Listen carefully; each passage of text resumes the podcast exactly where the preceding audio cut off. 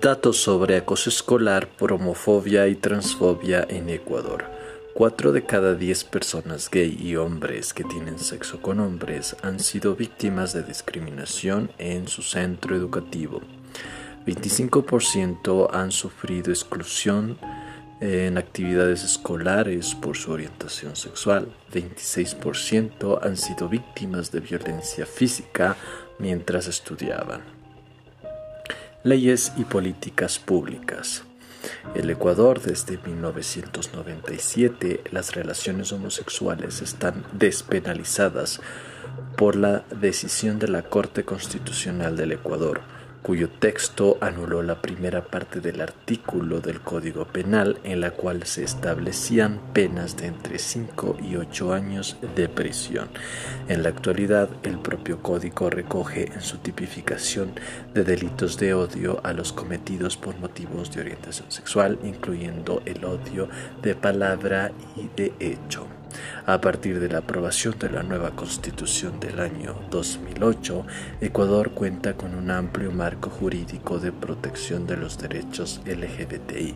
Por una parte, el principio de igualdad y no discriminación ante la ley reconoce el derecho a la no discriminación por motivos de orientación sexual e identidad de género el derecho a tomar decisiones libres e informadas sobre su sexualidad, vida y orientación sexual y la no discriminación por orientación e identidad sexual. De acuerdo con la UNESCO, Ecuador no cuenta con leyes que contemplen el acoso escolar ni sexual.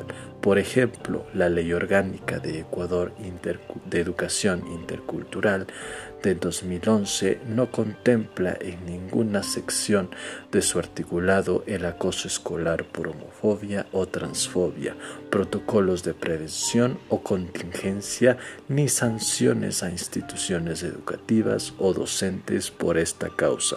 Sin embargo, en el terreno de las políticas públicas, las normas para el Código de Convivencia vigentes desde 2007 cuentan con un enfoque preventivo y disposiciones sobre el acoso escolar y la violencia docente-alumnado en términos generales. En 2016, la reunión entre organizaciones LGBTI y la Presidencia de la República generó el acuerdo en el cual incluyen derechos en políticas públicas y demandas sociales de las poblaciones LGBTI en salud, educación, empleo, justicia y ciudadanía LGBT. En cuanto a la educación, resolvieron desarrollar la guía de atención integral para los profesionales del DESE que ha capacitado a varios funcionarios públicos en derechos humanos y diversidad y a profesionales en la prevención del acoso escolar.